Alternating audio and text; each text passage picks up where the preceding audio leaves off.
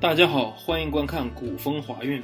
一九九一年六月，大陆华中及华东地区发生世纪水患，大水肆虐了十八个省市，两亿多人受灾，两百多万无家可归的灾民在淮河大堤上搭起了见不到尽头的帐篷。大陆官方在七月十一日首次公开呼吁国际社会援助。七月十六日，慈济的正言法师获颁菲律宾的麦格塞塞奖社会领袖奖。他把一半的奖金捐给了菲律宾，一半捐给了大陆赈灾。前一日，他已经在台湾发动捐款。当时的两岸关系仍处于非常紧张的状态，但正言上人的慈悲让他无法仅止于捐款。他不顾内外的压力，决心跨越政治的对立，进入大陆灾区援助。慈济功德会创下。大陆慈善事业多项的第一名，慈济踏出了这一步，开拓了两岸交流的一大步。从援助华东水灾至今，慈济在大陆行善已迈入第二十二个年头。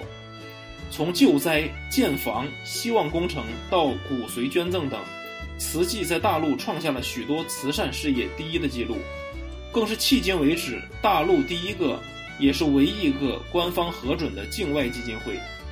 他默默奉献的作风，相对于负面新闻不断的中国红十字会，更显得难能可贵。二零一三年三月二十七日，慈济苏州健康促进中心开幕，施恩海协会会长的陈云林不仅出席了开幕剪彩，还仔细参观中心的每个角落。原先预定出席的一个小时，但他带了两个多钟头才离去。当他离开时，面对数百位慈济志工送行，他一路手掌合十，走了十多分钟才依依不舍地上了车。大陆富二代体验慈济文化，这天到场的慈济志工上千人，不仅有台商，还有慕名前来的大陆企业家和富二代，还有一些企业家带着员工集体前来体验慈济文化，足见慈济在大陆的感召力。一九九一年，李登辉担任总统期间，两岸并无正常的交流管道。慈济要前往大陆救灾，不只得面对内外部的舆论压力，还要争取两岸官方的许可。慈济的副执行长王端正先向当时的陆委会副主委兼发言人马英九报告，取得了官方乐观其成的书面同意函。接着，王端正就出发前往大陆沟通。在香港转机赴大陆时，王端正思考该如何交涉赈灾原则。他用小纸条写下了赈灾五原则：一、目的救灾；二、原则重点和直接；三、不畏，不谈政治，不宣传，不刻意传教；四类物资，包括衣食种子等物资；五五项援助，期盼政府单位提供灾民名册。车辆、发放地点等协助。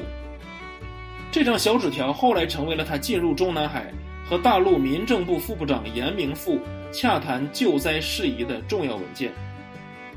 报社总编辑出身的王端正用字精准，当大陆官员看到这五原则时，直夸他说：“这么会说口号，应该到大陆来当领导。”赈灾五原则，大陆全数通过。当时的严明富虽然是首次和慈济人接触，但他看过台湾的相关报道，对于正言法师的作为很尊敬。他告诉王端正，台湾人就算只捐一元，我都感恩。在严明富的积极支持下，慈济赈灾五原则的要求全数通过，也形成了慈济大陆赈灾模式。华东水患后不到一个月，八月十一日。由王端正带领的六人勘灾小组出发了，选定河南固始和西县、安徽的全椒、江苏的兴化为援助重点，陆续发放六万余人粮食、冬衣和种子。